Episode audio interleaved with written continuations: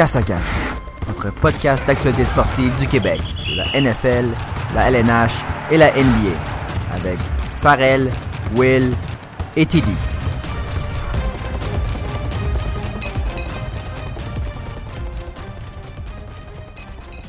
Ah! Une nouvelle semaine, un nouvel épisode de Casse à Casse. Déjà la semaine 3 de la NFL et la pré-saison de la NHL. Donc vraiment, on arrive dans le, le crunch time des sports qu'on aime parler à Casse à Casse.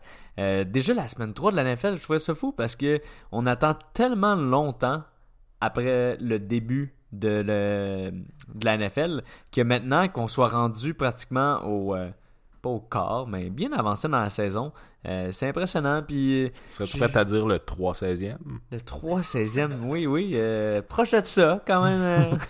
Mais euh, en plus, à la semaine 4, qui est la semaine prochaine, à chaque année, en fait, on, on va à Buffalo. On va voir euh, une game de la NFL. Puis c'est la semaine prochaine, on va voir les Bills contre les Patriots.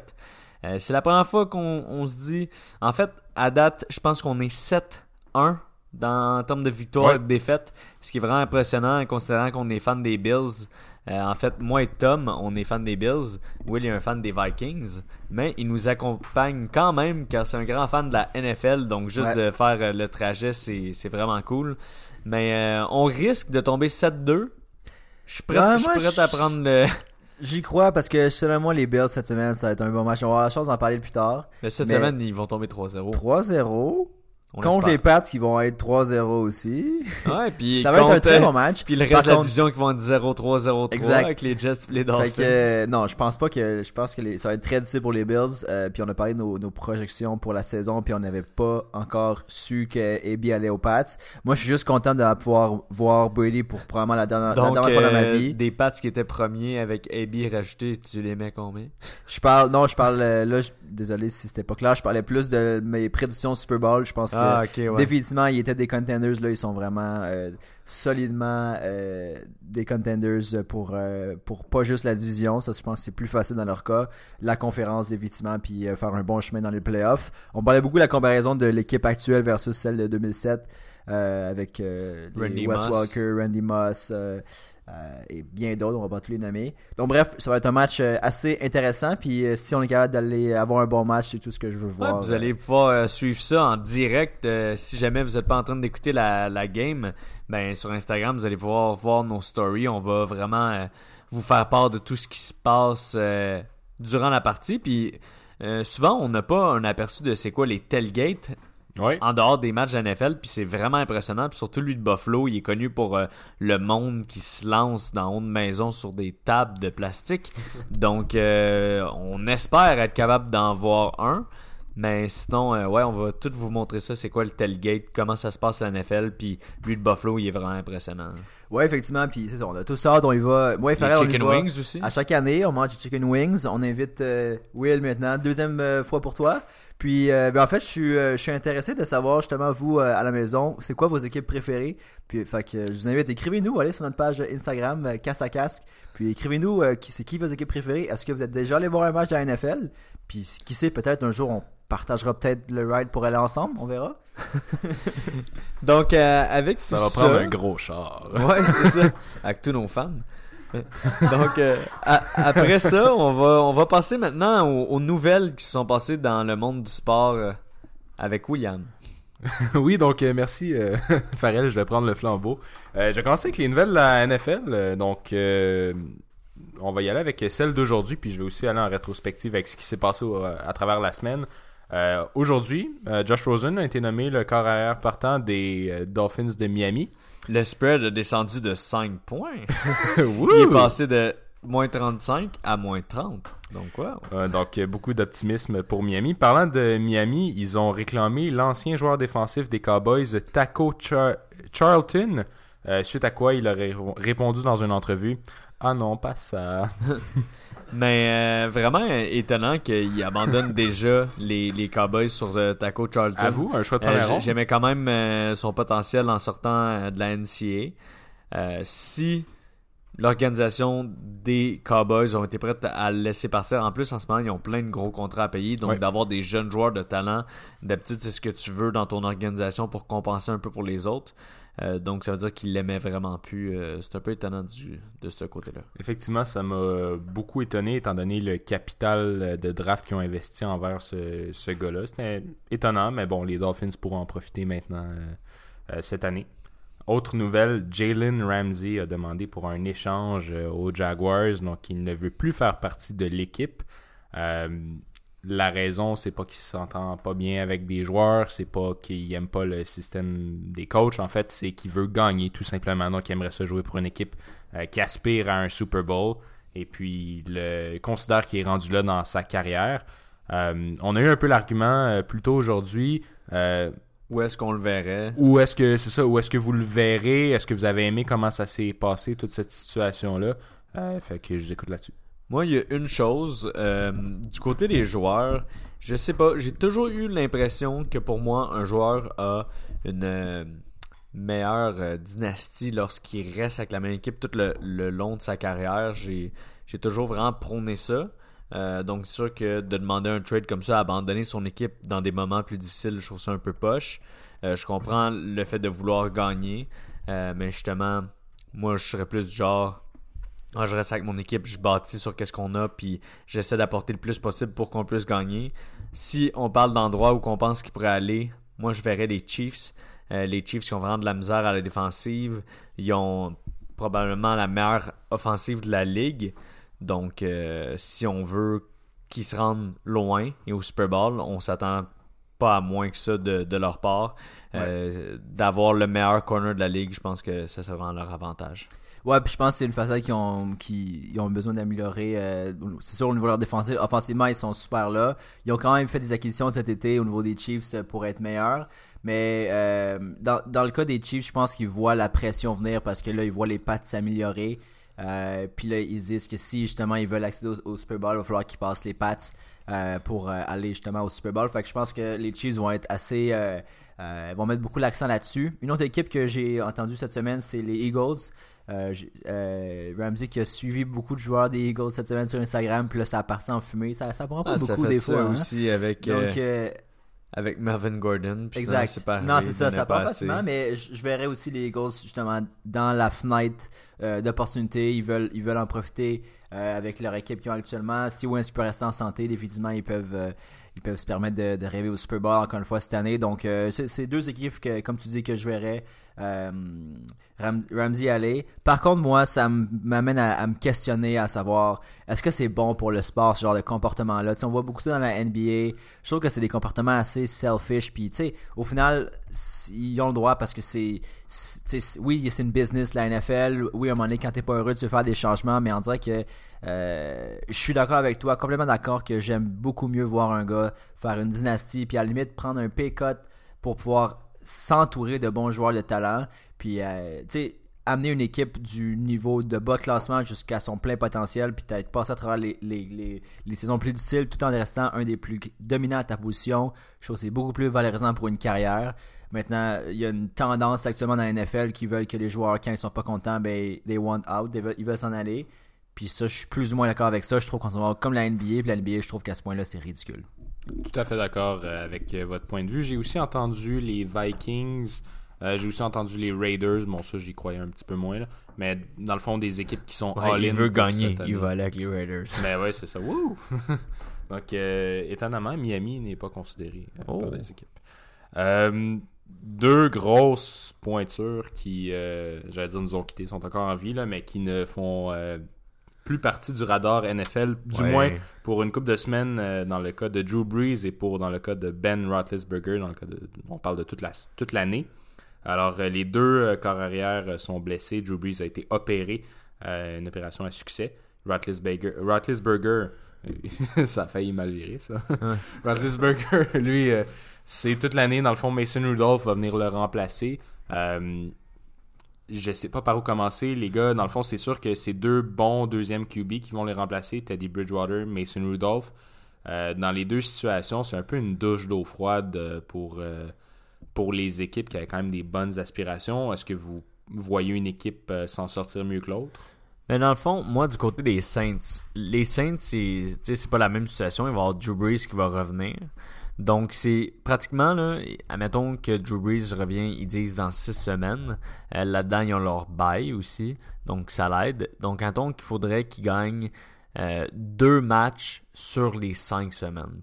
Pour moi, là, en ce moment, euh, s'ils sont capables de faire ça, ça les mettrait à 3-3 pour que quand Drew Brees va revenir. Puis je pense qu'avec l'équipe qu'ils ont, qu'on attendait à des aspirations de Super Bowl ou finale de conférence, euh, quand c'est 3-3, je pense que c'est possible après de soit gagner leur division, étant donné que leur division a, de la difficulté en ce moment, ou euh, y aller pour le wild card. Donc, les games qu'il y aurait à gagner, nous, cette semaine, on va en parler plus tard, mais je ne les vois pas gagner contre Seattle. Euh, la semaine suivante, après, c'est là un peu que je les verrais perdre encore parce que c'est Dallas, donc ça commencerait difficilement avec deux défaites. Euh, Dallas en ce moment qu'on voit qui, qui sont vraiment bons. Donc après, c'est plus facile. Ça vient avec les Buccaneers. Je pense que là, ils peuvent gagner même avec Teddy Bridgewater. Euh, après ça, ils vont avec Jacksonville. Jacksonville, je pense qu'ils veulent gagner aussi. Donc, c'est les deux victoires que j'irai chercher ici. Et euh, ils vont arriver après ça, les Bears qui perdent et ensuite sur leur bye week. Donc, à semaine 9, c'est là que je vois euh, je, le vois revenir, puis je pense qu'il pourrait s'en sortir quand même les Saints euh, avec Teddy Bridgewater en attendant. Pour du côté des Steelers, j'ai quand même. regardé euh, les Steelers de mon côté, Farrell. Ah. donc, du côté des, des, Saints, je, suis avec toi. Puis moi, du côté des, des, des, Steelers, je vois ça beaucoup plus difficile de leur côté. Ils sont 0-2. Mais ça, Rudolph, je pense pas qu'il était prêt à faire euh, le saut dans la NFL cette année. Je pense qu'il avait besoin d'une autre saison à regarder Big Ben. Puis c'est pas juste le, fait, le changement de QB. Je pense que euh, bon l'année post AB est plus difficile. Euh, Juju ne, sort pas non plus du lot au, point qu'on aurait voulu. Le, tout le, show du côté de James Washington ne se concrétise pas en saison régulière. Puis bon, Connor. Oui, mais James Washington, c'était le le wide receiver de Mason Rudolph au college, euh, de préférence. Donc, il pourrait avoir une connexion de ce côté-là. Puis, si c'était vraiment fini, puis vraiment qu'il avait abandonné sur la saison, je pense pas qu'il aurait tradé pour Mika Fitzpatrick. Non, non, je pense pas qu'il abandonne, mais c'est juste que je regarde leur schedule, puis je pense que ça va être très difficile. Euh, dès, le prochain match, exemple, joue contre les 49ers qui sont quand même surprenants. Garoppolo ne joue pas au même niveau de jeu qu'il jouait en pre-season, donc il, est capable de montrer les niveaux qu'il montrait avant sa grosse blessure. Euh, mais après ça, je regarde aussi leur division, c'est-à-dire que les Ravens sont beaucoup plus forts euh, que prévu. Euh, mais les Ravens en ce moment, ils ont seulement joué contre les Dolphins et contre Arizona. Mais quand même, ils ont, la façon qu'ils ont gagné les matchs, je pense que ça va être une grande opposition aux Steelers. Puis dès que les Steelers sont affaiblis par un QB qui bon, qui n'ont pas beaucoup d'expérience, je pense que ça va être dur pour eux. Fait qu'effectivement, je pense que s'ils veulent d'une certaine façon se, sortir de cette, cette épreuve-là, ben, il faut qu'ils se trouvent, il faut que l'offensive débloque en fait. Parce que défensivement, je pense qu'ils sont là, ils ont des bonnes pièces. Maintenant, offensivement, il faut que ça, faut que ça, faut que la machine parte. Puis même Connor aussi de son côté, il y a certaines blessures aussi. Par contre, il faut, il faut qu'il retrouve son niveau de début de saison passée. Ouais, je pense que ça va être serré de ce côté-là. Euh, on va voir. Au, plus haut que je les vois, c'est de faire un wildcard team. Euh, mais ça pourrait être beaucoup plus bas si Rudolph n'est pas capable de, de répondre à l'appel. De mon côté, euh, je suis d'accord que le quart arrière, bon, c'est la position la plus importante au football. Donc, ça va être de voir la, dans le fond, la cohésion qu'il y a avec ses, ses receveurs. Mais euh, on dit souvent aussi qu'au football, euh, c'est les défensifs qui gagnent les championnats. Je sais pas si vous avez vu la défensive des Steelers contre les Seahawks. Elle était dominante. Ben, Ils ont euh, pratiquement en ce moment, il y avait 7 first rounders sur leur défensive. Et là, ils ont fait l'acquisition de Mika Fitzpatrick. Ils sont dits à 8. Donc, 8 sur les 11 joueurs de la défensive, c'est des first rounders. C'est c'est ce serait étonnant qu'il soit pas bon du côté de la défensive. Ben, c'est impressionnant puis ça va être euh, le fun de les voir jouer. Euh, moi j'ai hâte de voir des duels de division euh, Ravens Steelers donc tu sais des équipes qui ont des bonnes défensives mais en plus de ça ben là en plus on a une explosion offensive des Ravens donc j'ai hâte de voir ce qui va se passer dans cette division là. on continue donc dernière nouvelle dans la NFL David Njoku qui a souffert une, une commotion cérébrale puis. Euh, il s'est brisé le poignet. C'est ça, il s'est aussi brisé le poignet. Donc ça n'a pas été la meilleure semaine pour David Njoku. Ça se passe plutôt mal pour euh, David. Euh, les Eagles ont perdu Alshon Jeffrey pour deux semaines, si je ne m'abuse, et Deshaun Jackson, ils ont perdu les deux au début du match la semaine passée. Euh, donc, ça va être intéressant de voir cette semaine. euh, la... Thomas, il était content. Il a littéralement gagné sa semaine fantasy à cause de ça. Son, op- euh, Son la- opposant a les deux wide Il y avait les deux et ils ont fait zéro point. Donc, euh, même si Thomas avait une semaine euh, médiocre, il a été capable de gagner. Bon, bon, bon, les haters, je vois juste les points, moi je vois juste les victoires. Puis, euh, non, en fait, je voulais juste un petit conseil. Si vous avez deux wide receivers dans la même équipe, mettez pas les deux. Puis si en plus ils sont pour se blesser, c'est rough. Puis, je remercie les blessures. Tu veux jamais voir des gars se blesser. Mais ce qui, était quand même stressant parce que c'était le match du dimanche soir, donc il y avait quand même euh, euh, un certain stress parce que moi j'avais plus personne qui jouait. Puis ils ont jamais ruled out les gars du match au final. Ils étaient tout le temps euh, questionable de- to return. Puis tout le long, je regardais sur le banc. Puis des fois, je voyais sur mon application, oh, puis ils sont sur le jeu. Puis finalement, ils étaient clairement pas sur le jeu. Ils étaient sur le banc. Fait que, bref, euh, petit, euh, petite, Petite euh, anecdote de vie personnelle. Et Et c'est tout. et c'est tout. Euh, oui, donc euh, ça va être difficile, mais euh, intéress- ça va être intéressant de voir cette semaine les Zachers, les Nelson Aguilar de ce monde qui vont pouvoir ressortir un peu par, par ces blessures-là. Donc, faut pas compter la l'attaque des Eagles comme battu, mais on va pouvoir on va pouvoir jaser de nos prédictions de la semaine là, Ouais. dans le prochain segment. Là, j'aimerais ça peut-être, euh, à moins que vous ayez des dernières nouvelles NFL, j'aimerais ça échanger les, les crampons et le gazon pour euh, de la glace et des couteaux. Euh, on va parler de NHL. Donc, euh, beaucoup, beaucoup, beaucoup de signatures euh, dans, oui, dans la il semaine. était temps. Effectivement, il était temps, puis j'ai l'impression que, ben, en fait, je vais vous ramener euh, à la semaine passée, là où tout a commencé, lorsque Mitch Marner a fait une grosse signature, 6 ans, 65,36 millions. J'ai hâte de vous entendre là-dessus. Moi, le point que j'ai marqué ici dans mes notes, c'est qu'il y a 4 joueurs des, des Maple Leafs qui comptent pour 40 millions, donc pr- pratiquement la moitié de la masse salariale des Leafs.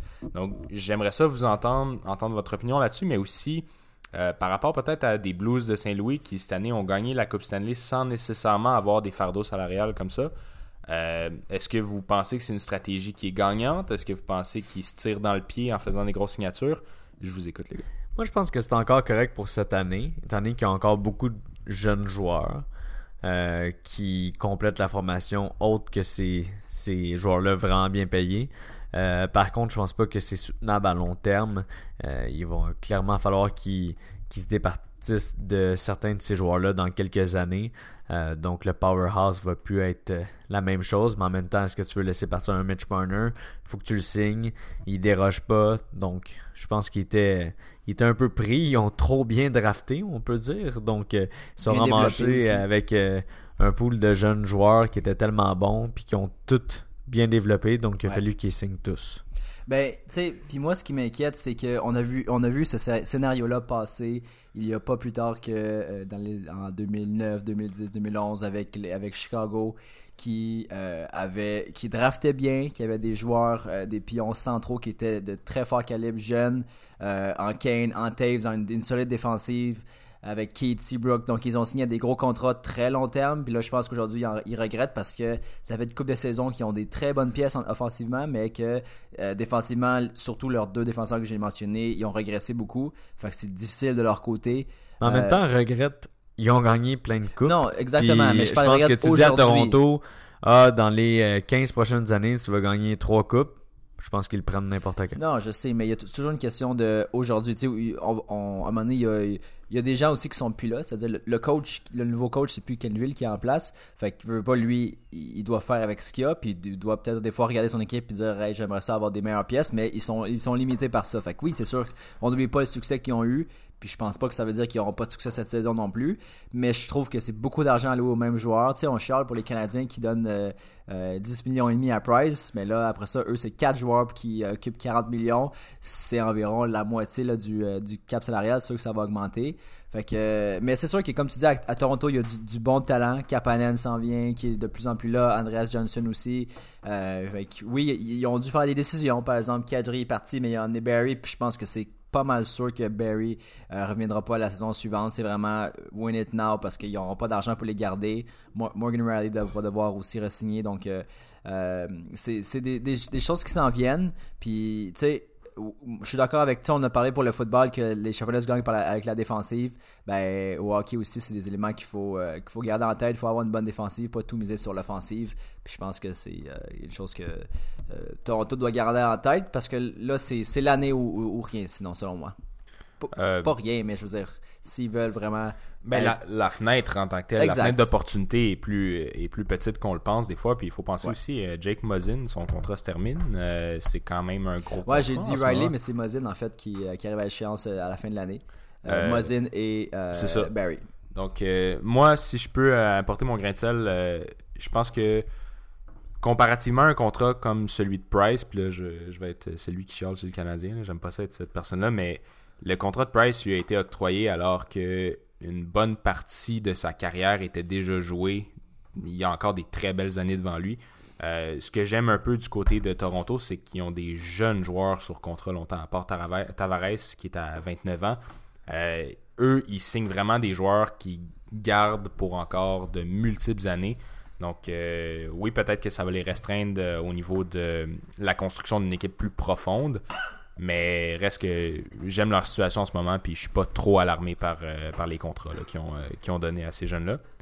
Euh, si on regarde Donc, après Marner, qui est-ce qui a signé dans la NHL euh, un paquet de monde. Je vais y aller un petit peu plus vite, donc juste, il faut garder le fil. Alors, Provorov a signé 6 ans pour 40,5 millions à Philadelphie. Ensuite, on a eu des Spurgeon qui ont signé pour 7 ans, 53 millions de dollars. Donc ça, c'est un gars, généralement, qui passe un peu sous le radar, mais qui, année après année, a une Mhm. production très constante en points. Puis c'est un des gars sur leur euh, power play qui est le plus utile. Moi, c'est un joueur que j'affectionne beaucoup. Euh, Charlie McAvoy, un autre défenseur, qui lui a signé un contrat peut-être un petit peu plus de type euh, bridge. Donc, Ouais, euh, ouais. il a accepté moins d'argent pour. dans le fond, il joue pour son prochain contrat. Donc, dans trois ans, il pourra signer le, contrat monstrueux. là, Puis aussi, c'est parce qu'il y a pas beaucoup de choses à amener sur la table. Il a été blessé la majorité de la. Pas la majorité, mais une bonne partie de la saison passée. Donc, il a pas pu amener Ah, j'ai fait tant de points, j'ai fait ça. j'ai Donc, je pense qu'il il se fie sur les prochaines saisons pour pouvoir aller chercher un plus gros contrat. Tout à fait. Euh, Travis Konechny a signé pour 6 ans, 33 millions de dollars. Donc lui, euh, son futur avec l'organisation des Flyers est pas mal euh, garanti de ce côté-là. Un autre gros contrat qui a été signé, c'est Brock Bezer. Ben, gros contrat. C'est quand même un gros nom qui, euh, qui signe. Donc 3 ans, 17,63 millions pour Brock Bezer. Encore là, c'est pas un contrat de trop longue durée. Moi, j'ai l'impression que dans le fond, c'est strictement stratégique. Donc, euh, il prend de l'argent maintenant, mais il sait qu'il va en faire beaucoup plus dans 3 ans. Euh, par exemple, avec l'âge qu'il a, moi je l'aurais vu signer une plus longue euh, durée pour pouvoir aller rechercher un deuxième contrat monstrueux à la Mhm. fin. S'il avait signé un 6 ans, ça, il aurait pu faire pas mal d'argent avec ça. Brandon Carlo a signé 2 ans, 5,7 millions avec les Bruins. Et aujourd'hui, Thomas Chabot, euh, qui a signé pour euh, 8 ans, 64 millions de dollars. Alors, la semaine passée, je ne veux pas me vanter, mais sur notre Instagram, j'avais infiltré une page des mimes de sénateurs Ottawa qui parlait justement de Chabot, puis j'avais dit ce gars-là va signer un gros contrat, puis une attitude de capitaine, puis à peu près six gars de- d'Ottawa qui m'ont ramassé en me disant comme mais non, il va pas signer, euh, il veut juste faire monter sa valeur avec cette année. eh bien, je me reprends euh, pour ces six personnes d'Ottawa. J'ai gagné. Euh, L'Avalanche euh, a annoncé qu'ils voulaient. Ben, annoncé. Ils ont annoncé au clan Ratan- Rantanen qu'ils voulaient pas donner une somme similaire à À Mitch Marner. Marner pour le joueur. Je pense qu'il mérite, puis je pense qu'il a même plus montré que Marner pratiquement en, points. Puis en Ça, ça va être dur, je pense, pour l'Avalanche de, euh, de faire passer ça au clan Rantanen parce qu'en termes de production, c'est sûr que euh, Rantanen est très, euh, est très dominant. La raison pour laquelle ils peuvent pas nécessairement se permettre d'offrir autant d'argent, c'est qu'il y a des grosses signatures qui s'en viennent. Il y a des Nathan McKinnon qui en ce Ben, moment McKinnon, sont... ils l'ont en rabais. là. Oui, ils l'ont en rabais, mais justement, quand il va signer ce gars-là, il va signer pour vrai. Là. Mettons, ça va, ça va coûter cher. Euh, ils ont beaucoup de jeunes joueurs, justement, que leurs contrats viennent à échéance. Donc, je sais pas si. Peut-être qu'ils sont un petit peu plus frileux que l'organisation des Maple Leafs à s'engager avec des jeunes pour euh, un si long, à si long terme et à si gros montant. Euh, donc, euh, c'est ce qui a été annoncé là, de leur côté.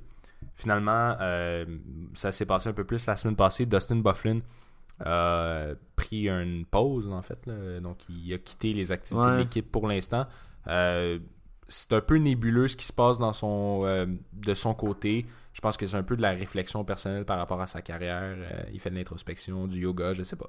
Mais donc il est pas en ce moment, il est pas avec l'équipe. Donc, Parfait. je pense qu'on va ça fait le tour des nouvelles de la NHL. Donc là, on va y aller. on va retourner un petit peu au football. on qu'est-ce qui est à l'horaire aujourd'hui, c'est on va parler des prédictions euh, de toutes les parties euh, de cette semaine. On l'a posté aussi sur Instagram si vous voulez avoir un résumé de, de nos choix. Sinon, euh, après ça, on va y aller avec notre draft de la NHL, donc nos sleepers, nos busts et les breakouts que l'on pense qui vont arriver pour la saison prochaine. Donc, pour commencer avec les prédictions de cette semaine, présentement, il y a Jacksonville et Tennessee qui jouent, donc on va pas parler d'eux, étant donné que ce serait un petit peu euh, plate de dire euh, rendu au quatrième quart avec euh, Jacksonville qui gagne 7-0. Je pense que Jacksonville vont gagner. mais sinon, on va y aller avec les parties qui sont qui ont peut-être des spreads plus minces.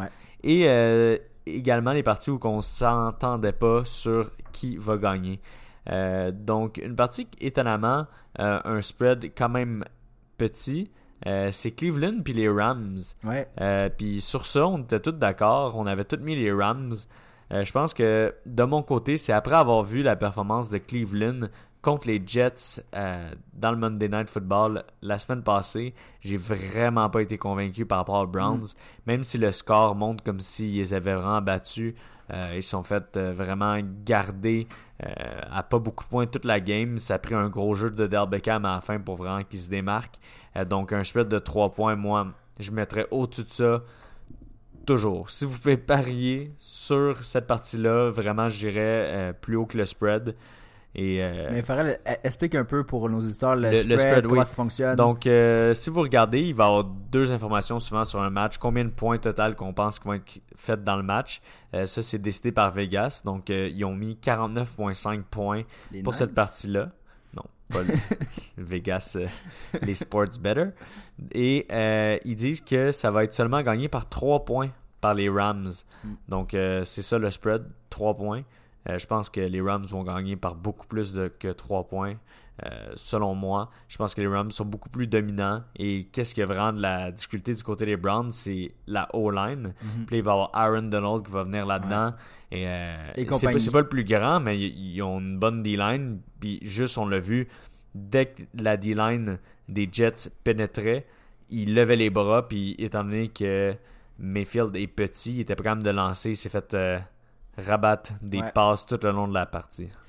Euh, puis tu sais, on a parlé aussi des. Euh, on a parlé de Baker Mayfield beaucoup dans le, notre draft de fantasy. On avait beaucoup de hype là-dessus. Grosse deuxième année à venir pour lui. Beaucoup outillé euh, en cette euh, hors-saison. Puis là, maintenant, la, saison commence. Puis on voit que peut-être que finalement, ça va pas être une si belle saison à Cleveland. On a parlé de Pittsburgh qui allait avoir de la misère.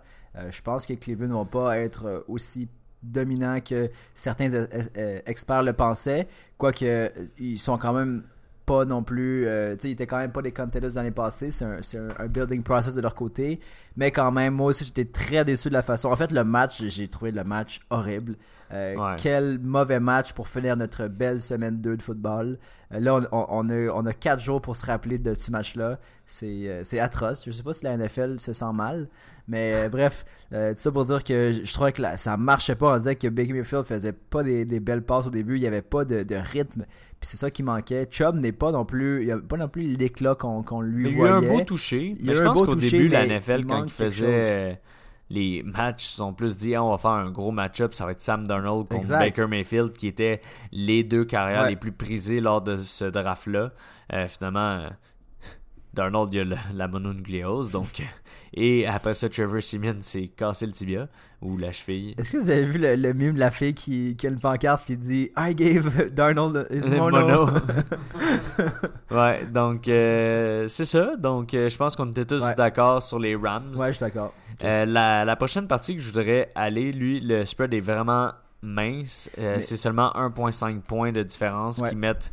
Euh, puis en plus, qu'est-ce qui est, drôle, c'est que les Trons étaient d'accord sur les Falcons contre les Colts. Les Trons ont mis les Falcons, mais c'est les Colts euh, qui ont l'avantage en ce moment selon Vegas de même de seulement 1.5 points. Puis ça, c'était une des parties que je pouvais y aller des, des deux côtés. Il y a peut-être trois des matchs que j'étais vraiment, ça pourrait être un ou l'autre. Euh, puis vraiment, celui-là, je suis allé avec les Falcons. Puis la raison pourquoi je suis allé avec les Falcons, c'est euh, comment que leur défensive a performé la semaine passée. je les voyais passer, surtout McKinley, un de leurs anciens first round picks, j'ai trouvé dominant lors de leur match de semaine 2. Et je pense qu'il va. c'est sûr que les Colts sont une bonne online, mais je pense que ça va être difficile pour eux de l'arrêter. Euh, et Matt Ryan, euh, il a l'air d'être plus un gunslinger cette année. Il, a eu beaucoup d'interceptions. Je pense qu'il est meneur en interception de la ligue. Là, je suis en train d'essayer de dire que c'est les Falcons qui vont gagner en parlant de Matt Ryan qui a le plus d'interceptions. Mais je trouve qu'il essaie beaucoup de lancer downfield. Il sait que Julio Jones, il sait que Calvin Ridley, puis il a pas peur de l'essayer. Hein? Puis il y a trois passes la semaine passée à Calvin Ridley qui était dans le toucher sur des, des, longues passes, puis que ça a été un juste un instant qu'il l'a pas eu. Puis ils ont pas peur de l'essayer aussi contre des bons corners. Darby du côté des Eagles, c'est lui qui a été target beaucoup. Puis, je veux dire, c'est pas, euh, c'est pas un, un, un, recru qui, qui a des, beaucoup de lacunes. Il, a, déjà été très dominant euh, dans ses premières années dans la NFL. Fait que, bref, j'ai aimé ça voir ça quand même parce que définitivement, c'est une équipe qui a les weapons pour euh, aller chercher la balle profondément. Ben, c'est Atlanta. Euh, puis on voit que aussi Julio est, bon, il a commencé peut-être plus calme au début, mais là il est, en forme, son, son touché pour la victoire à Atlanta, ça a été euh, magique. C'est ça qu'on aime ça de voir de Julio.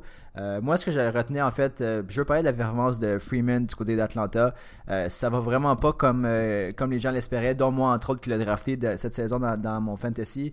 Euh, je pense que la, la O-line n'est pas à la hauteur euh, de, ce qu'on s'attendait. La O-line a été un problème dans les dernières années du côté d'Atlanta, ce qui fait en sorte que Ryan avait de la misère, était souvent rejoint par les défensives adverses. Puis là, ben, Lidstrom, qui était leur euh, premier choix au repêchage, 14e, Chris Lindstrom, qui euh, finalement s'est blessé, qui ne, joue plus avec Atlanta actuellement, donc je pense que ça leur fait mal. Puis Gary euh, a failli être blessé, il est revenu plus tard dans la game. Gary, exactement, donc c'est blessé à un moment donné. Fait que, bref, je pense qu'il faut qu'il qu resolidifie ça. par contre, justement, le fait qu'il joue contre Indianapolis, Brissett qui joue quand même bien depuis son depuis qu'il est en poste comme numéro des, des Colts, mais euh, c'est sûr qu'il euh, y a des croûtes à manger pour être euh, pour gagner contre Atlanta selon moi. Ouais, donc la prochaine partie que je voulais qu'on s'attarde, puis celle-là, c'est vraiment pas une qui qu'on n'était pas d'accord. Je pense que c'est juste parce que c'est la plus grosse partie de la semaine que je veux en parler. Donc, c'est les Ravens contre les Chiefs. Je pense que cette partie-là va être incroyable. J'ai hâte. Ça n'a aucun sens parce que c'est comme le premier défi des deux côtés. Mahomes, il n'a pas eu à jouer contre une défensive bonne comme celle des Ravens depuis le début de la saison. Donc là, on va voir. Puis, pour vrai, avec une prédiction du début de la saison, si il est capable d'être autant performant contre les Ravens, euh, je vais commencer à retirer mes mots sur Mahomes. Euh, donc vraiment, tout se joue cette semaine. Puis du côté des Ravens... Joue pour t'impressionner? Vraiment, je pense qu'il écoute Cassacas puis qu'il se dit pourquoi il m'aime pas autant que les autres? Mais... Il y a des daddy issues de. Mais euh, puis du côté des Ravens, même chose. Tu sais, on, parle beaucoup de Lamar Jackson, Marquise Brown. Euh, ils ont joué contre les Dolphins, contre Arizona. Donc là, contre les Chiefs, c'est sûr qu'ils n'ont pas une grosse défensive. C'est pas la défensive qui va arrêter les Ravens, mais c'est est-ce que Lamar Jackson va être capable d'aller dans un shootout contre Patrick Mahomes si Patrick Mahomes se fait pas arrêter par la défensive des Ravens. Donc, je pense que des deux bords, on va vraiment voir euh, si une équipe ou l'autre est dominante. Euh, on a mis les Chiefs parce que dans ma tête, les Chiefs n'avaient pas vraiment quelque chose à prouver cette saison de ce côté-là. Euh, mais les Ravens, c'est leur premier bon défi. puis j'ai hâte de voir ça. J'aime ça voir cette semaine aussi, à la fin du match contre Arizona, euh, Lamar Jackson, on voyait qu'il recommençait à avoir des passes un peu moins précises, donc à, overthrow un peu ses, euh, ses, receveurs. Puis je trouvais ça intéressant de voir ça parce que je me disais, ok, peut-être qu'il retourne dans son pattern, peut-être qu'il vient de perdre un peu la, magie des premières semaines. Mais il a décidé de compenser en offrant sa meilleure prestation en carrière, si je ne me trompe pas, à la course. Donc vraiment, Lamar Jackson, c'est un gars qui est vraiment excitant à voir j'ai hâte de voir ce duel-là face à Mahomes, qui définitivement est le meilleur, le meilleur en, verge en ce moment dans la, NFL.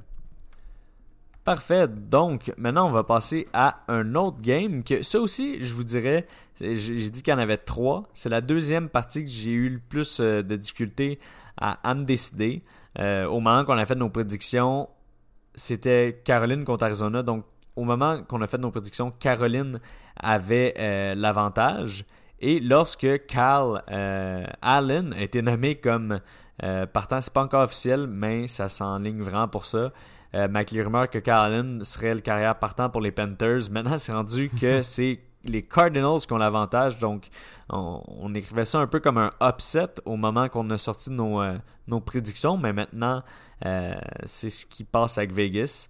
Euh, je pense que Caroline m'ont vraiment pas impressionné contre Tampa Bay. Puis si Tampa Bay ont été capables de passer à travers les Panthers, euh, les Cardinals, je pense qu'ils vont être capables. Euh, je pense que Kyler Murray, de plus en plus qu'on le regarde, fait juste s'améliorer. il est vraiment mal parti, mais dans les dernières games, puis surtout en fin de partie, je trouve qu'il était capable de se démarquer. Donc, je mets l'avantage à Arizona aussi parce que je pense que les Panthers, du côté de la défensive, vont pas être capables de montrer ce qu'ils étaient capables de faire les années antérieures. Vraiment intéressant. Puis euh, il y a beaucoup de gens qui euh, donnent l'avantage aux Cardinals parce que en ce moment, Kyler Murray est assez dominant même. Euh, il fait revivre quasiment des Fitzgerald. Puis dans le fond, il, est capable ah, d'exposer ses options. Il, il, va jamais mourir. Hein. il, est éternel. Mais justement, c'est ça. Ça va être intéressant de voir si justement Kyler Murray, Murray pourrait mener son équipe à une victoire puis profiter de la situation dans le fond en Caroline. Donc, la dernière partie, pas la dernière partie qu'on va parler, mais la dernière partie que euh, j'avais plus de la misère à prédire, euh, c'est Houston contre LA Chargers. Donc, euh, celle-là, je pense que c'était vraiment tête. De ce côté-là, c'est peut-être la, première partie qu'on a à un petit désaccord. je suis le seul qui a mis les Chargers, puis je suis le seul qui est d'accord avec Vegas quand on y pense parce que euh, Vegas, ils mettent un 3 points d'avantage pour les Chargers et les deux, vous avez mis Houston. Euh, moi, les Chargers, je les ai mis pour se rendre très loin. C'est sûr qu'ils ont de la difficulté à la défensive avec euh, Ingram qui se remet d'une blessure, mais qui joue quand même, et Derwin James qui est pas là. ils ont même perdu un autre de leur safety. Le safety qui remplaçait Derwin James s'est blessé. donc, pour ce côté-là, la défensive ont de la difficulté, mais sont tellement explosifs avec Eckler, Allen depuis le début de la saison que euh, je pense qu'on va être capable de passer à travers la, défensive des Texans aussi qui a quand même de la difficulté. Puis avec un total de points qui s'attendent à 48 points pour, euh, pour la game, je pense pas que ça va être une, partie défensive. Les deux attaques euh, sont très bonnes depuis le début de la, saison. je suis pour les Chargers parce que je pense que Boza va être capable de mettre de la pression sur la low-line médiocre des Texans. Et euh, c'est ça, je pense, qui va faire la différence. Ouais, médiocre, c'est le cas de le dire. Euh, c'est un duel de deux défensifs qui ont déçu. Euh, c'est sûr qu'effectivement, l'absence de Derwin James se fait sentir pour de vrai. moi, la raison, je sais pas, Tom, si c'est la même chose pour toi. La raison pour laquelle j'ai choisi les Texans, en fait, c'est. j'ai regardé le match des Chargers la semaine passée. je trouvais qu'il manquait. Bon, Austin Eckler était extraordinaire. Euh, il y a eu une super belle passe aussi à Williams euh, de Rivers. Mais il manquait de cohésion dans cette équipe offensive-là. Philip Rivers avait l'air fâché comme je l'ai jamais vu. Dieu sait qu'il peut être fâché. Dieu sait que ce gars-là peut se fâcher pour vrai. Mais j'ai trouvé qu'il y avait une certaine désorganisation. Puis euh, après ça, je me suis je me suis dit que probablement que la défensive des Texans pourrait prendre avantage de cette situation-là. Puis aussi, ben, on a quand même un Deshaun Watson qui est en, au sommet de son art avec euh, bon Hopkins qui va bounce back de sa, prestation de la semaine contre Jalen Ramsey. Donc, euh, moi, je voyais les, euh, les, Texans, les Texans remporter ce match-là. Ouais, moi aussi. Puis je pense que dans les derniers matchs, ça n'a pas été aussi bien que, que les Texans l'auraient voulu, par exemple. Puis je pense que la O-line reste la grosse question du côté des, de Houston. Je pense qu'ils ont été sacs même 10 fois depuis le début de la saison en deux matchs. C'est très rough.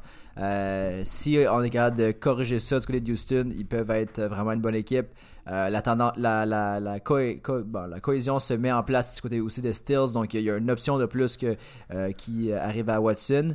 Puis moi aussi je suis d'accord, j'ai pas mis, j'ai plus mis Houston gagner en raison de le dernier match qui m'a beaucoup déçu du côté des Chargers que parce que je crois à Houston. C'est quand même un très gros adversaire. Chargers qu'on voyait euh, facilement finir avec un wildcard, ou même Farrell disait qu'il mettait soit première division ou presque. Je me rappelle plus si, tu l'avais confirmé. je les avais mis au Super Bowl, mais avec les blessures tout ça, c'est, ça serait pas mon choix présentement, mais j'ai pas le choix de rester en arrière de mes prédictions. Non, exact. mais tu sais aussi, on parle de une game, c'est pas une saison. Puis la semaine passée, c'était, encore une fois, c'était une game, la deuxième de la saison seulement.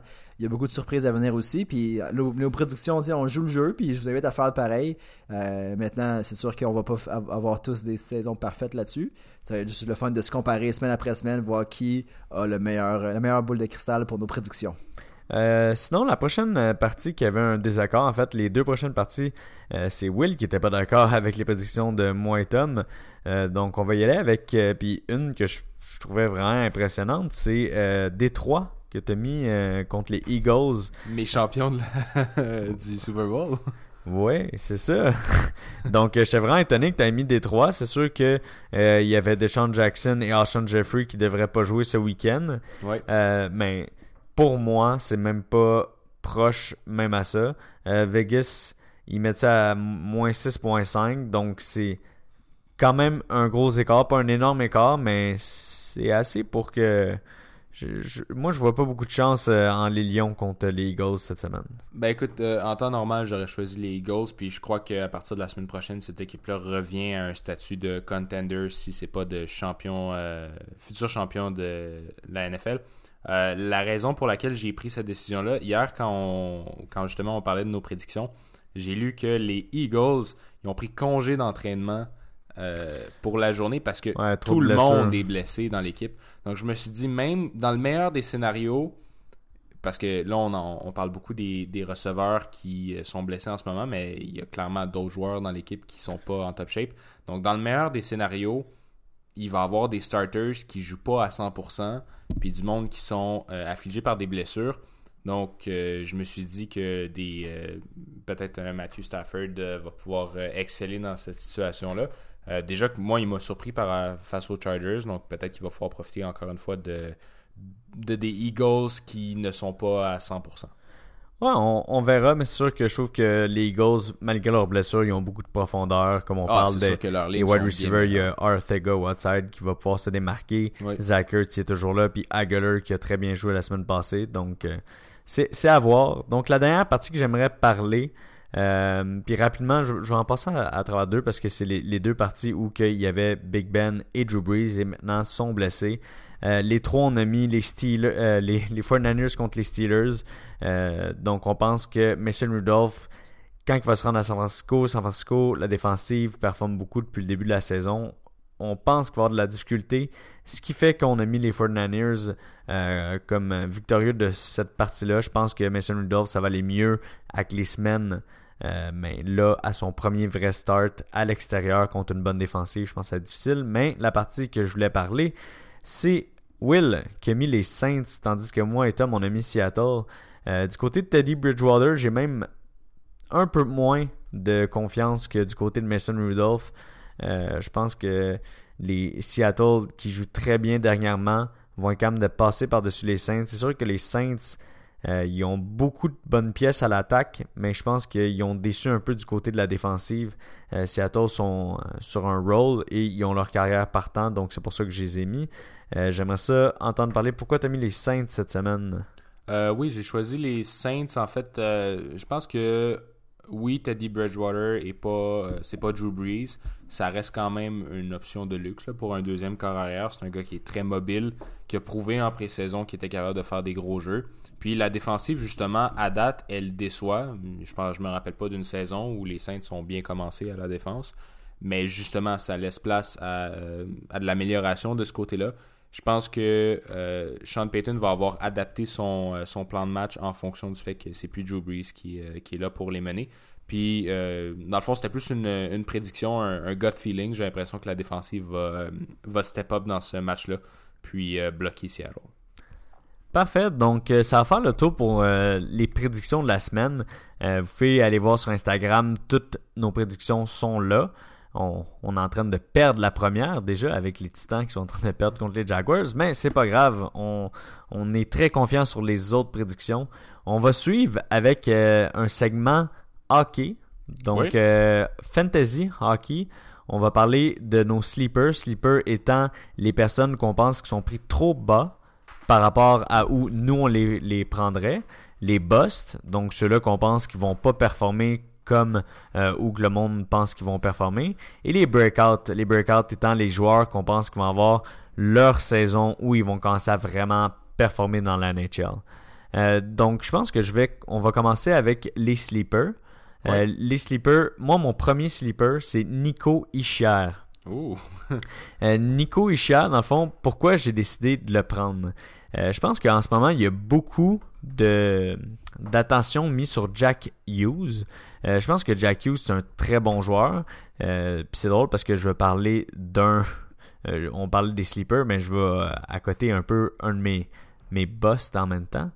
Mais un de mes boss, c'est Jack Hughes. Et-. Euh, mon sleeper, c'était Nico Ishia parce que je pense que Nico Ishia va garder le premier rôle dans euh, l'offensive des Devils. Euh, c'est sûr que je pense qu'éventuellement, avec le temps, le upside de Jack Hughes est beaucoup plus haut. Mais là, on parle vraiment de cette saison. Qu'est-ce qu'on pense qui va se passer?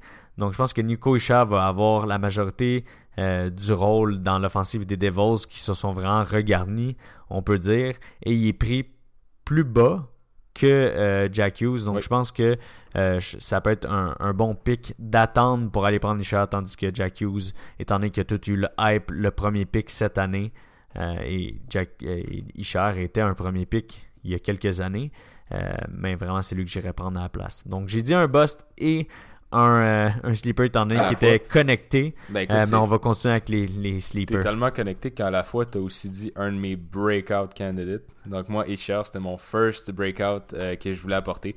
Euh, très belle analyse, je suis tout à fait d'accord avec toi. Puis écoute, qui ne... Il y a tellement d'améliorations en vue pour Isher, alors qu'il y a un Taylor Hall en santé, un Wayne Simmons, un Piquet Souban, un Nikita Gusev qui s'ajoutent à cette équipe-là. Donc clairement, c'est une équipe qui va augmenter son, euh, son volume de points. Je suis sûr qu'il y a une belle, euh, belle pointe de tarte là, là-dedans qui appartient à Nico Ischier. Euh, donc, moi, mon sleeper que j'aimerais parler. Sleeper, généralement, quand on parle de fantasy, on parle d'un gars qui est drafté bas par rapport à la valeur qu'il devrait normalement avoir. Donc, j'ai, misé sur un gars qui a eu une moins bonne saison l'an passé et qui présentement est drafté derrière des Mathias Ekholm, des Ryan McDonough. Donc, c'est Shane Gustis Bear. La raison pour laquelle euh, je prends ce gars-là, c'est que- C'était mon deuxième sleeper aussi. Hey, on- moi puis toi. On est connecté, Je te le dis. Mais dans le fond, je trouve ça complètement illogique d'aller sélectionner ce gars-là après des Ecom et McDonough qui sont plus des gars, des two-way defenders, même des gars qui excellent plus en zone défensive, alors que Gustis Bear, c'est un créateur de jeu pur. Il anime euh, la supériorité numérique des Flyers. Donc, le jeu passe par lui la plupart du temps. C'est un pointeur, c'est un gars qui a un excellent contrôle de rondelle. Donc, selon moi, c'est un non-sens de voir ce gars-là partir si tard que ça. Ouais, puis on l'a vu d'autres années qui étaient vraiment, vraiment productifs. Donc, moi, je suis pas prête à regarder une année de production d'un gars puis complètement euh, le laisser partir haut en bas. Euh, Gustis je l'avais il y a deux ans, puis j'ai vraiment trippé sur sa production. On le voit, même euh, l'année passée, il était quand même pas d'être performant. Il a seulement fait 9 buts, 28 passes, mais l'année d'avant, 65 points, je pense que c'était très bon. Euh, c'est juste que les Flyers en général ont eu de la difficulté à produire l'année passée. Je pense qu'ils vont revenir de ce petit euh, down-là. Et euh, c'est un peu la même chose qu'avec avec Provorov, mais c'est de Gostibert. Vraiment, c'est un, un bon sleeper, je trouve, de, de ce côté-là. Ouais, euh, moi, vous connaissez mon. euh, Toi, il est sûrement mon- dans tes feeling de. Non, en fait, il a pas cassé grand chose dans le passé. Puis je, je, je trouve que. Ben, je suis d'accord, il peut, il peut pas faire vraiment pire, euh, selon moi. Là, il y a quand même du potentiel. Pas qu'il a connu une mauvaise saison, mais pas autant qu'il y a deux ans. Euh, puis juste pour revenir, euh, moi aussi, Ishar, j'avais mis, euh, non pas dans mes sleepers, mais j'avais mis dans les breakouts. Parce que selon moi, il n'a pas encore rien cassé dans, la NHL. Il est rendu là à, avoir vraiment une saison de, de son niveau. Il a quand même été drafté très haut dans, dans son draft de NHL par New Jersey. Donc je pense que c'est le temps pour lui de se lever. Maintenant, si on continue dans la catégorie des sleepers, moi au niveau des sleepers, un gars que j'ai mis, c'est Malkin. Parce que Oh. j'ai regardé le, le average position qui était classé 44e. Puis moi, ça me revient pas que ce gars-là, puis qu'on a parlé dans, quand on a fait nos top euh, centres, que moi, je, je crois qu'il est vraiment euh, sous-estimé dans la mesure où est-ce qu'il est souvent caché par Crosby. Puis je pense que oui, il vieillit. Oui, Crosby vieillit aussi. Par contre, euh, Kessel qui est parti, ça va pas l'affecter selon moi. Il peut même se développer une bonne relation avec euh, Galchenyuk. On sait pas encore avec qui il va jouer. Mais euh, moi, je pense qu'il y a encore beaucoup dans le réservoir. Puis de voir des gars, exemple, comme, euh, bon, euh, Marche, pas Marchesso, pardon, Huberdo qui est euh, 35e. euh, selon moi, je vois une plus grande production de Malkin, cette saison du moins pour Malkin. Même Eichel qui est 30e. Non. Moi, Eichel, j'ai un peu de la misère. Je trouve que Buffalo, c'est un ça, ça devient le Edmonton 2.0 où est-ce que j'ai la misère que j'ai l'impression que les talents se développent pas au ben au même niveau qu'exemple Eichel qui arrête dans une, une équipe comme euh, exemple Chicago dans le temps ou comme euh, Toronto en ce moment, il aurait été une All-Star. Là, j'ai l'impression qu'il y a aussi, aussi beaucoup de, de qui se passe à l'extérieur de la glace. Fait que Bref, je vais pas passer mon temps à parler sur Eichel. Je veux juste dire que, selon moi, euh, Malkin pourrait avoir un average ADP euh, plus haut que 44. C'est vrai qu'il pourrait être plus haut. Euh, Will, t'en as-tu un autre ou je peux aller avec le mien? Ben, je vais te laisser y aller. Euh, moi, mon autre, euh, c'est un joueur un petit peu plus obscur. Là, j'y vais euh, plus bas euh, dans, dans mes sleepers.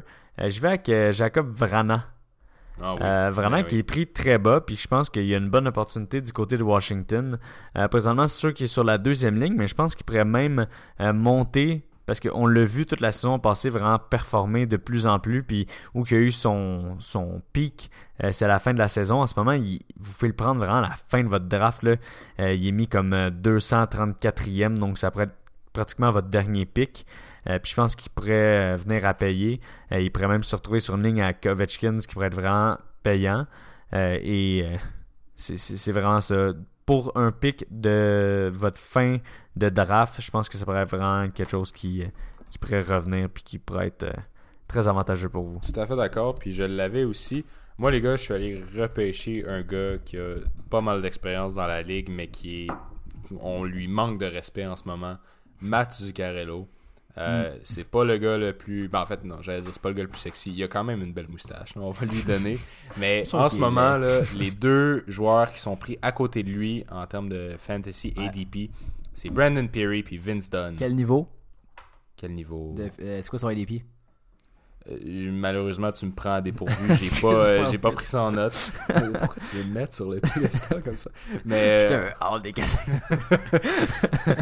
donc c'était ma dernière soirée à casque à casque. non, mais en fait, il est pris avec aux côtés de Brandon Perry puis Vince Dunn. J'enlève rien à ces deux gars-là. Ah, Vince Dunn, c'est un calibre. très bon jeune défenseur chez les Blues.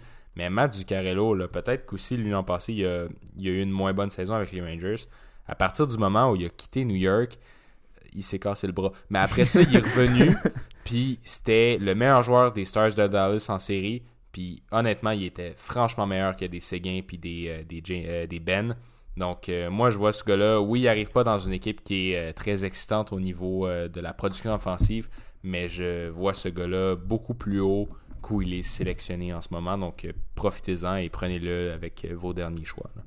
Ouais, je vais parler de deux autres joueurs qui, euh, moi, sont des sleepers. Euh, c'est des jeunes, j'aurais pu le mettre comme des breakouts, mais par contre, dans les deux cas, ils ont eu des bonnes saisons. Ils ont déjà montré qu'est-ce qu'ils étaient capables. Puis je trouve que c'est classé trop bas. Euh, dans ma tête, mettre exemple Elias Peterson, 45e, je pense qu'il est rendu à l'étape d'être une All-Star dans, la- dans la LNH. Il y a eu des blessures la saison passée, puis selon moi, 45e, juste justement après Malkin, et derrière des gars comme, euh, exemple, Fleury, ou comme j'ai dit, Marche, euh, pas Marchesso, Huberdo, euh, je trouve que c'est pas assez bien classé. Puis l'autre gars que j'ai mis aussi, qui lui est classé après un gars comme, dans le coin d'un gars comme Marchesso, c'est Liney, qui, je sais pas si, peut-être qu'il le met aussi bas parce qu'il pense qu'il signera pas dans la NH cette année, mais s'il signe, moi je pense que sa saison passée, c'est juste un, ça fait partie de l'apprentissage dans sa carrière. Je pense qu'il est capable de retourner un, un scoreur de 40, 45 buts, 50 buts éventuellement. Fait que euh, je pense que euh, le classé 69e, c'est vraiment trop bas pour euh, un joueur de un scoreur de sa trempe. Dépendamment aussi si votre votre ligue donne plus de points au but qu'une passe, ça c'est sûr que ça change d'une ligue à l'autre. Par contre, juste le nombre de, de- buts qu'il fait, ça, ça lui donne un bon nombre de points. Puis je pense qu'il vaut plus qu'une euh, 69e position en termes de average drafted position. Moi, c'est drôle parce que Liney, je l'avais mis dans une catégorie complètement à part qu'on n'avait pas parlé parce que je voulais qu'on on en parle plus tard parce que c'est pratiquement le joueur que j'aurais le plus de difficultés à drafter. Étant donné qu'on sait pas ce qui se passe en ce moment de, du côté contrat. Il y a tellement un gros upside avec l'année, mais du même côté, l'an passé, il a pas fait grand chose. Il y a eu une partie où il y a eu plein de buts, puis on dirait que ça a boosté ses stats, mais à part de ça, ça a été quand même une année difficile. Ouais, de- je sais, mais regardes avant, tu sais, il a quand même prouvé Ouais, mais sa ça valeur. que je dis c'est Ouais. difficile à gager l'année. Mais c'est un boss ou c'est quoi la catégorie que tu parles? Wild card. Ah. j'ai aucune idée où placer l'année. C'est ni un sleeper pour moi, c'est ni un boss.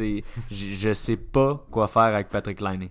C'est un joueur. Ouais, c'est un- moi pour vrai, j'aurais la misère à le drafter. C'est sûr que quand il descendrait plus bas, je le ferais. Euh, je prendrais la chance. Mais dans les, les rondes plus hautes, on dirait qu'il y a tellement d'incertitudes autour de lui que j'ai de la misère à le prendre euh, autant haut.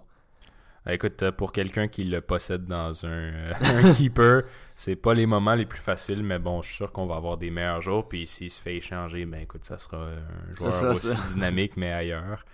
Euh, Dans la KHL, il va te faire beaucoup de points. Ah, j'ai tellement C'est hâte. pas la KHL, lui, c'est C'est- Ouais. c'est- Finlande. SHL? je sais pas. Euh, Donc, euh, voulez-vous qu'on passe au boss? Ah, moi, j'avais encore quelques sleepers. moi, moi aussi, j'en euh, avais d'autres, mais j'en ai tellement que je me suis il- moi, je, je vais en, je vais en dire, il y, en, il y en a qui vont ensemble, un peu comme dans mon euh, Isher et Jack Hughes. Mhm. Euh, donc, je voulais parler de Gardner et Hamilton, mais moi, c'est Ah. plus une, euh, une prédiction. Euh, étant donné qu'en ce moment, il y a Justin Falk qui est avec eux. Euh, je pense que Justin Falk va se faire échanger. Donc, Justin Falk, je voulais le rentrer aussi dans ma prédiction. C'est un bust pour moi. Euh, mais Justin Falk, je pense qu'il va se faire échanger, ce qui va monter la valeur de Gardner et Hamilton en Caroline. Donc, je pense que eux, on peut les drafter. Il- Hamilton, il part quand même haut, mais je pense que leur valeur va être augmentée, puis il s'est pas montré en ce moment dans les drafts, étant donné que Falk est là, euh, puis Falk qui prend aussi de la place dans le power play. Donc je pense que une fois que Falk va être échangé, ça va beaucoup monter leur valeur, puis c'est ça qui fait pour moi qu'ils sont des sleepers, pas nécessairement dû à la position où ils étaient pris. C'est euh, vraiment intéressant. C'est tellement une équipe qui a été active. Puis là, en ce moment, ils ont tellement de défenseurs. Moi, j'ai la misère à, à voir qui va ressortir du lot. Mais définitivement, les Hamilton, c'est probablement ceux qui ont le plus. Hamilton, c'est celui qui a probablement le plus de talent offensif. Euh, Pesk puis euh, Slavin, dans le fond, c'est des gars qui excellent à la défense. Donc, j'ai hâte de voir les rôles qui vont être distribués là, dans cette euh, défensive-là. Euh, moi, j'en avais une coupe aussi. Oui, c'est ça ici. Je regarde Jake DeBrusque, qui, Ah, on s'entend, ouais, est un est joueur très bas. euh, top 6 dans une équipe extraordinaire. Ben, extraordinaire. Une très bonne équipe. Euh, il y a des chances de power play avec des bergerons, des marchands. Il est pris après Corey Perry, Derek Stepan, puis Hyman, qui en ce moment à Toronto est juste là. Il est bien fin. là. Il fait des annonces puis tout. là, mais... Donc, Jake DeBrusque, euh, c'est une, euh, dans le fond, c'est une opportunité pour vous de faire Ouais. un vol de fin de draft. Ouais. Et si vous voulez rester, euh, si vous avez un draft qui est très deep, donc très profond, euh, Charlie Coyle, Tradition libre, attention. traduction libre, oui. Charlie Coyle, je serais pas prêt à investir beaucoup dans mon draft sur ce gars-là, mais ça reste quelqu'un qui s'est énormément démarqué pendant les séries euh, à Boston. Puis je pense que même s'il prend un, rôle de troisième centre euh, dans cette équipe-là, euh, il mérite quand même d'être pris avant les Josh Bailey et Corey Perry de ce monde.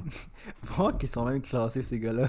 C'est moi, Kerber, c'est le plus gros boss de l'histoire. Honnêtement, mais je- non, mais je vois vraiment son passage euh, du côté de. Il est rendu avec Dallas. Ça va être difficile. tu sais, qui, qui regarde son draft board puis est comme, ok, j'ai Derek Stepan puis Jake DeBrusque. Ouais. Hmm. Aïe aïe aïe. Puis honnêtement, je suis tellement d'accord avec toi. Puis moi, euh, DeBrus, je l'avais mis dans les breakouts.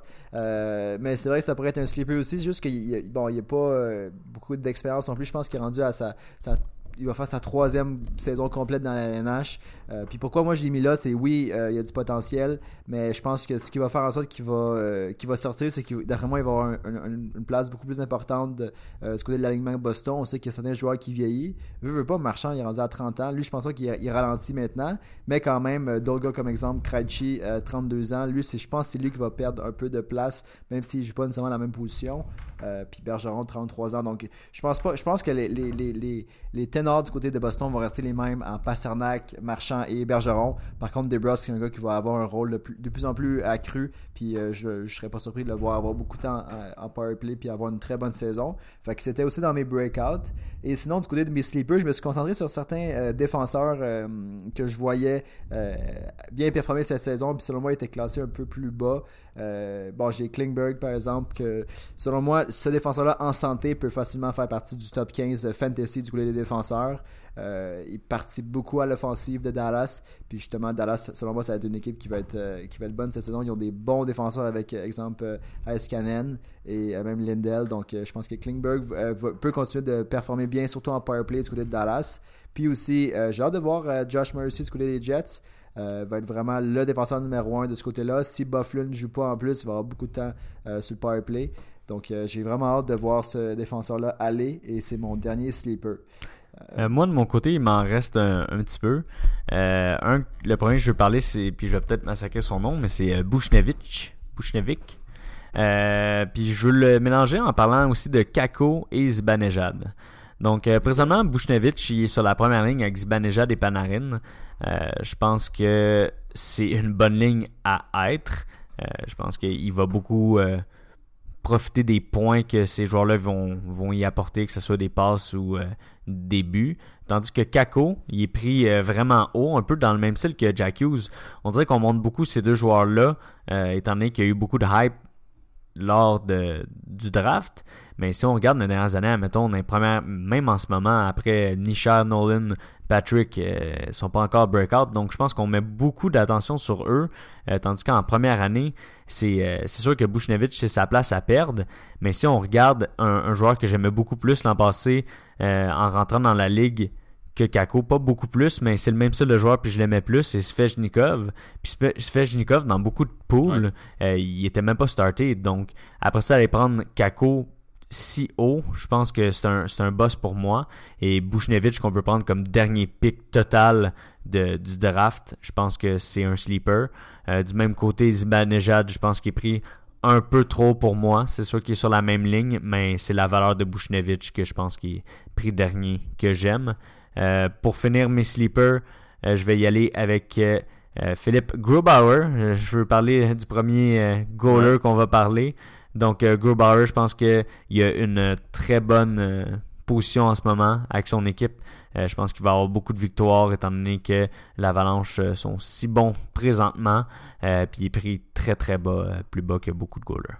Donc on peut y aller avec les busts. Les busts. bon, ben, je vais y aller avec un qui peut sembler un peu, un peu plus évident en ce moment. ce gars-là s'appelle Dustin Bufflin. Euh, la raison pour laquelle ça pourrait être un boss, ben il est même pas avec l'équipe en ce moment, donc il pourrait juste ne pas jouer. Alors si vous le sélectionnez au rang où euh, en ce moment il est projeté, il y a des chances qu'il manque des matchs. Il y a même, on sait même pas s'il va jouer cette année. C'est tellement nébuleux cette situation-là. Moi, c'est pas quelque chose. Euh, je veux pas m'approcher de ça avec une perche de trois pieds. C'est vraiment une petite perche, mais j'ai quand même pas envie de m'approcher. Donc, euh, euh, je vous le déconseille. Juste par rapport à ce que tu as dit, Bufflin, c'est quand même un gars qui, historiquement, n'a jamais été pris très haut non plus. On disait qu'on se disait tout le temps, euh, tu sais, ce gars-là, offensivement, avec la, la, le shot qu'il a, avec la présence à la des circonstances de l'avantage numérique. Exactement, ça, ça, je veux dire on dirait qu'à chaque année, Ah, là, c'est l'année qui devient lent. on dirait qu'on avait toujours peur euh, qu'il ne soit pas à la hauteur. Puis pourtant, c'est un gars qui, à chaque année, il se faisait prendre dans les waivers dès le début de la saison parce que, eux, pas, il performait. Euh, puis je pense pas qu'il peut ralentir. Oui, la, la NLH pardon, devient de plus en plus rapide. Puis lui, c'est clairement ce qui lui manque. Par contre, je trouve que sa présence physique le, fait en sorte a sa place dans la NLH. Puis bref, je suis d'accord avec toi que si euh, s'il joue pas, moi non plus, je le prendrais pas. Donc, euh, un autre gars que je veux parler, euh, selon, puis ça, c'est plus un, risque parce qu'effectivement, ça pourrait tourner d'un bord comme de l'autre. Moi, j'ai la misère à voir un Phil Kessel être aussi bon qu'à Pittsburgh du côté d'Arizona. Oui, il va, il va être le seul. Par contre, c'est pas le temps de jeu qui manquait à Pittsburgh, selon moi.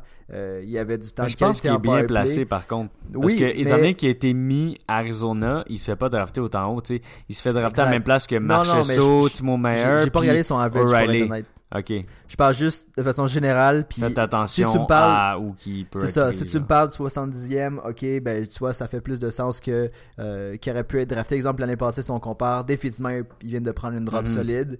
Euh, ensuite, euh, un autre gars que j'aimerais parler au niveau des, euh, des joueurs que je laisserais le plus de côté, c'est sûr qu'ils sont, si je regarde la, la average draft position 108e, euh, c'est- bon, c'est correct parce que si je regarde autour des gens qui l'entourent, puis là, je veux parler de Matt Duchesne, euh, pas parce que c'est un, mauvais joueur qui régresse, c'est juste que sa position au niveau de Nashville, moi je, suis toujours réticent à prendre des, des joueurs de ce- cette équipe-là parce que leur style de jeu est tellement défensif que ça fait en sorte que tout le potentiel offensif de- des joueurs de gros calibre, euh, il, il pas, mais il devient limité. Puis ça fait en sorte que, ce joueur-là va, va produire moins qu'à Columbus, par exemple. Euh, donc c'est sûr que dans où est-ce qu'il est classé, je, je reg- je regarde certains joueurs. Exemple, il est classé comme Svechnikov euh, du côté de Caroline, qui selon moi va avoir une grosse saison aussi. J'en ai pas parlé plus tôt. Il est dans mes Mais, breakouts. euh, donc euh, je, je le- je le vois euh, beaucoup plus performer que Duchesne, par exemple. Ouais, puis moi, je vais aller avec mon dernier boss. Ça va peut-être un qui va vous, in- vous étonner. Euh, il est top 10 dans les joueurs draftés. En fait, il est 9e. C'est Dry Saddle. Oh! Puis 9e pour moi, Dry Saddle, après qu'il ait eu une seule vraiment bonne saison dans la NHL, je trouve que c'est un peu haut. Euh, je prendrais certainement des Austin Matthews, Stamkos, Gaudreau, euh, Marner, euh, Point, Séguin.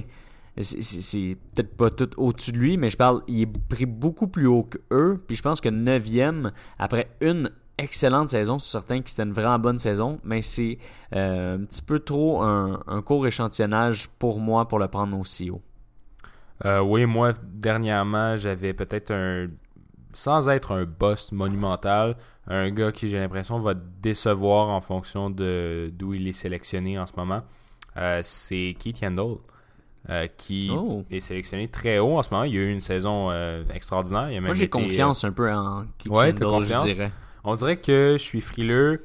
Euh, bon, c'est sûr qu'il y a le carac- il y a le fait que veut, veut pas, euh, il est comme nous tous, il prend de l'âge.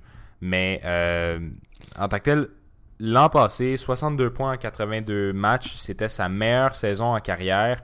Euh, moi, généralement, quand je vois qu'un gars, euh, il y a quoi là, il y a 33 ans, un gars de 33 ans a sa meilleure saison en, car- en carrière en 33 ans, statistiquement, parlant, j'ai tendance à penser que peut-être qu'il s'agit d'un un outlier, d'une donnée un petit peu aberrante. Peut-être que ça a été une saison extraordinaire, mais je pense qu'il y a de la place pour la régression. Donc, c'est pas dire qu'il va faire 20 points cette année. Je pense qu'il va quand même euh, pouvoir continuer à avoir autant de, passes euh, parce que lui, c'est clairement là-dessus qu'il fait ses points. Là. C'est des mentions d'a- mentions d'assistance. Je pense qu'il va pouvoir continuer à ce rythme-là, mais je pense qu'il y a de la régression qui s'en vient euh, sur son chemin. Et puis, il y a des jeunes aussi en Floride qui vont peut-être essayer de, de le pousser. Donc, je pense pas qu'on je pense pas qu'on a la monnaie de notre pièce en allant le sélectionner aussi haut. Parfait, donc euh, je pense qu'on peut passer à nos euh, candidats de breakouts. Donc euh, les breakouts en tant que tels, c'est des joueurs qui ont une certaine pertinence au niveau fantasy déjà, mais euh, qui n'ont pas vécu leur plein potentiel encore et qui pourraient exploser cette année.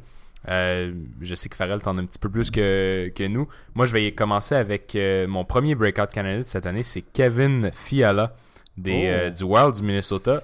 Ils l'ont signé en plus. euh, Ben, ça va dans cette lignée-là. Donc, oui, un nouveau contrat pour lui. Donc, euh, je pense que le Wild du Minnesota en fait son acquisition. Ils lui ont augmenté son temps de jeu drastiquement. Il a fait du temps en, en supériorité numérique. Et puis, en plus, il lui donne un super beau contrat. Mm. Euh, Juste pour être sûr, Will, oui. tu sais qu'on fait pas un fantasy avec les masses salariales. Non. Mais euh, ça pour dire que il va jouer dans le fond sur la première ligne avec euh, Stahl et Zucker qui naturellement sont des gars qui sont capables de garder encore une fois une pertinence au niveau fantasy année après année. Il joue sur la première unité de supériorité numérique. Euh, il a été payé un gros montant. Donc euh, je pense que ce gars-là a toutes les qualités nécessaires. En plus d'être un ancien haut choix de repêchage et un gars extrêmement talentueux en contrôle de rondelle, je pense que c'est un breakout cette année. Ouais, puis moi je vais y aller avec mes, mes, mes deux joueurs. Un qui est plus évident selon moi que l'autre. En fait, quoi que non. En fait, le premier que je veux mentionner, c'est euh, Kasperi Kapanen du côté de Toronto. Ouh. Euh, pourquoi? Parce que je pense que ça va être une grosse saison du côté de Toronto.